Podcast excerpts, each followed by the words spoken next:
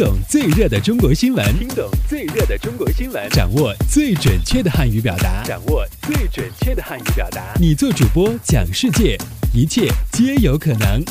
每天五分钟，就在 Linguamate 慢速汉语。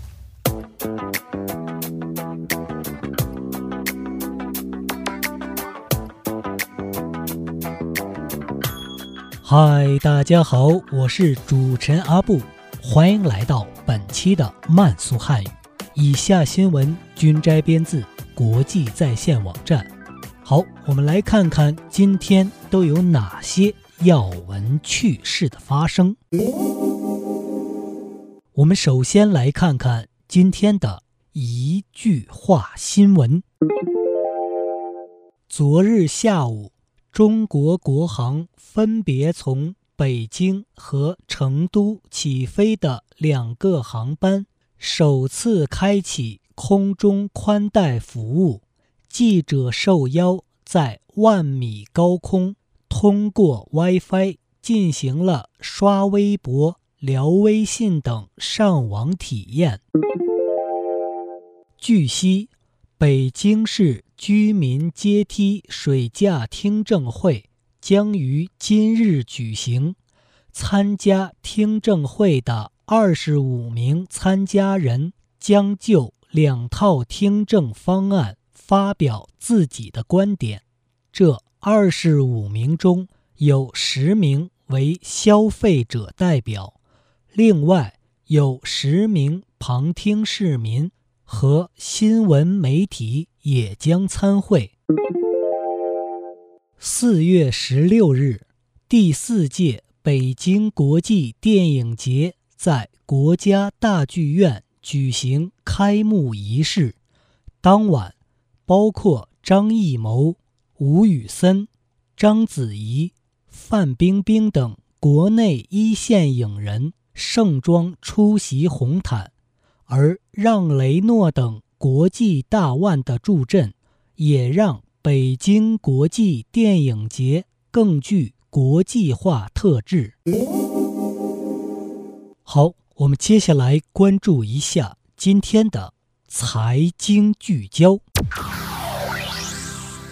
四月十五日，美国财政部公布针对主要贸易对象的国际经济。和汇率政策报告，报告涵盖了2013年下半年至今年三月末国际经济和外汇变化情况。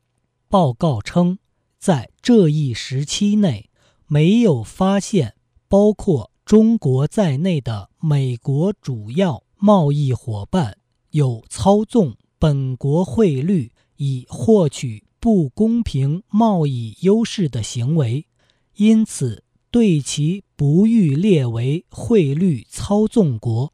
不过，报告还指出，人民币升值幅度依然不够。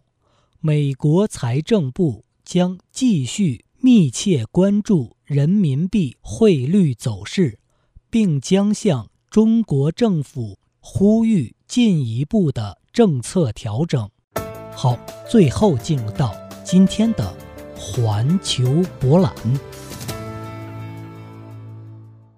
据俄罗斯媒体报道，印度最高法院裁定，除了男性与女性外，各邦和联邦政府现在将允许变性者在官方文件上。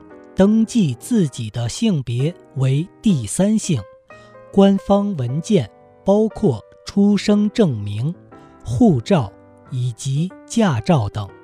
任何已接受变性手术的人都将获得承认，并可在文件上填写自己变性后的性别。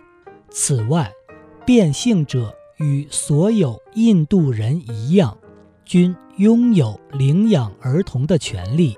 最高法院还表示，印度承认变性者为第三性，不是社会或医学问题，而是人权问题。